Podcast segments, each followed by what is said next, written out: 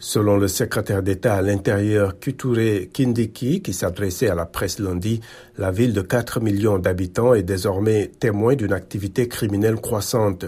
Il s'est engagé à lutter contre les gangs de jeunes qu'il accuse d'être responsables de la vague de criminalité. Le nouvel inspecteur général de la police kenyane, Jafet Koume, qui a pris ses fonctions la semaine dernière, a aussi lancé un ultimatum à quiconque serait en possession d'armes à feu, donnant un mois aux personnes concernées pour les rendre. Même si les taux de criminalité se sont améliorés ces dernières années, la situation semble à nouveau empirer.